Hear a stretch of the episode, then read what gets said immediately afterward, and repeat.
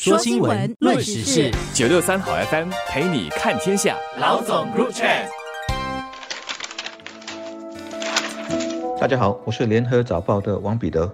大家好，我是联合早报的杨萌。先问问大家，一双袜子十块钱是不是太贵了？三双十块还差不多吧。如果又告诉你袜子是要买给所有的家人的，而且只穿一次，过后就要烧掉，那这笔至少百多两百元的花费，是不是有点重本？这是我的同事在讨论殡葬业协会对经校委的报告很不满意，认为不公道的新闻时，他告诉我家里办丧事时的经历。我猜想这个时候业者肯定告诉你，根据习俗、信仰或者习惯等等，应该有。这个有那个很多，因为是你原先没有设想到的，然后因为这些信息的不对称，又或者心绪不宁，或碍于时间的压力，结果原本购买的是基本配套，却加这加那，最后付账时发现多出很多。金孝伟给的一个相信是最极端的例子，是一户人家原先说好。费用是八千，但搞到最后竟是两万元。为了避免这种情况，军校委做了几个事情：一个是制定清单，让一般人参考；那么还呼吁业界提高价格的透明度，鼓励顾客货比三家，甚至提早规划等等。希望这些建议假以时日，能对维护消费者的权利起到一些作用。我觉得随着以后人们的观念改变，可能在遇到办葬礼的时候的一些不确定的问题，或者是价格或不对办，或者是超出预算的这个问题，可能会得到一些缓解。原因是我们在疫情期间看到更多人，他们因为出席一些丧礼的时候，发现人数或者有限制啊，或者办得很仓促，就觉得没有给家人一个好好的了结跟送别，所以一些殡葬业者就告诉我。们他们发现有更多人在活着的时候就会预先为自己规划，有一些殡葬业者就说这样子询问的顾客呢，跟去年同期相比增加了大约百分之三十。这些人当中有年纪比较轻的，也是有年纪比较大的，他们会自己先按照自己生前就是现在的一些需求或者喜好去选择一些东西，比如说他的寿衣啊、妆容啊、遗照啊、棺木的选择，还有地点啊、呃宗教的。仪仪式啊，还有火化的方式，还有骨灰的安置，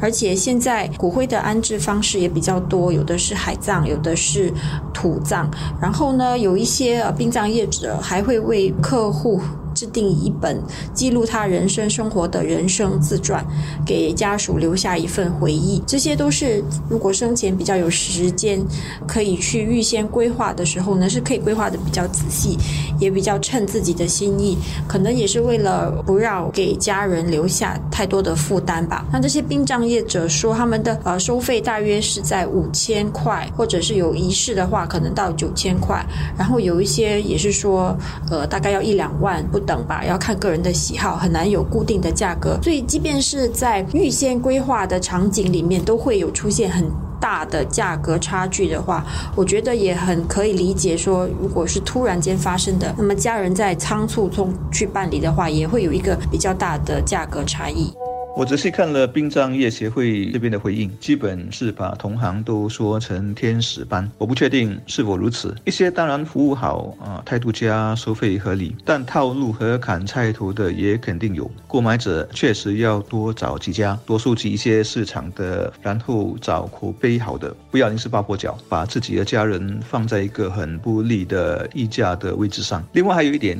我觉得我们每个人都应该思考，丧礼是丧礼的目的是什么？我知道华人都很重视一个人的死后哀荣，另外啊，可能是出于尽孝，希望把至亲的这个人生大事办得风光一些，这些都是人之常情。还有人选择厚葬，什么都要，而且特别讲究，是为了给外人看到显耀的一面。我个人觉得。最后，主要还是要看逝者的愿望。我知道有人是不喜欢把自己的这个事办得太铺张，让家人花太多钱的，不一定别人有的，我家也要有。另外是现代人很多开始崇尚简约环保，我就有亲人生前表示过，希望自己能低调简单的离开。我想这些观念后人都应该尊重。然后是一些习俗的东西是否过时了，应不应该与时俱进等等，我觉得都可以有探讨的空间。还有一个部分，在我们规划嗯这种生命尽头的一种规划的时候，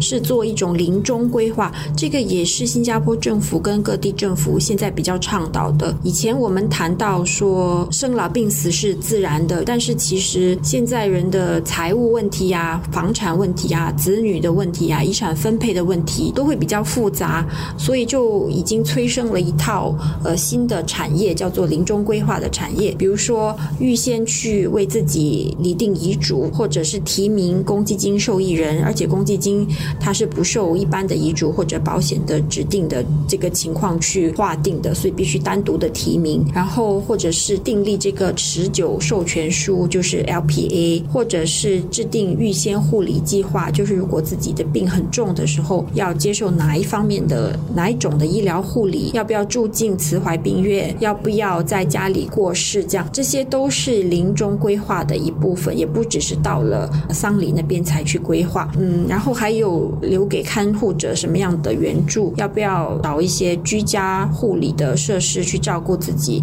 然后甚至是现在卫生部呃在鼓励更多人参加终身护保，就是 Casual Life 的时候，也会提到说，如果有严重的残障的话，每个月可以从终身护保得到一笔现金的索赔，这些都要提前的去规。规划，然后了解这个保费啊，还有怎么样才能索赔这些情况。所以我觉得整个临终护理、临终关怀，还有临终规划，它整套哦，它不只是一个丧礼本身这个环节，它是一个整套的一个规划。在呃人们现在的教育程度比较高，然后财务能力也比较好的时候，应该去比较认真的去思考。而且现在的人也没有那么多避忌的思维，所以这些都是会比较好的。规划就不要说在自己不在了之后才把这些矛盾还有这些纠结留给亲人。新加坡东西都很贵，一些家庭其实过得挺辛苦的。例如平时都得政府和社会机构的救济，又比如一些人是没办法每年都出国旅行的，退休人士则必须省吃俭用，确保自己的老本能撑得久一点，不想让孩子分担太多。还有一些是想能够的话留一点钱给下一代。但在生时都这么辛苦了，嗯，死后却还要花这么一大笔的殡葬费，是否值得呢？一切从简，然后把亲戚朋友的白金实实在在的交给家人，让他们有多一些储蓄，而不是都去了殡葬业者，是不是更明智？我那天也问了同事，一个私人的骨灰牌位要多少钱？他们告诉我两万到三万吧，还可以分期付款。我因为是无神论者，觉得人不在了，尘归尘，土归土，让自己或者后代子。子孙为这个产品买单，真的没必要。正如杨蒙所说，现在的人谈生死的笔记少了。我想这些问题都可以和家人好好的谈谈。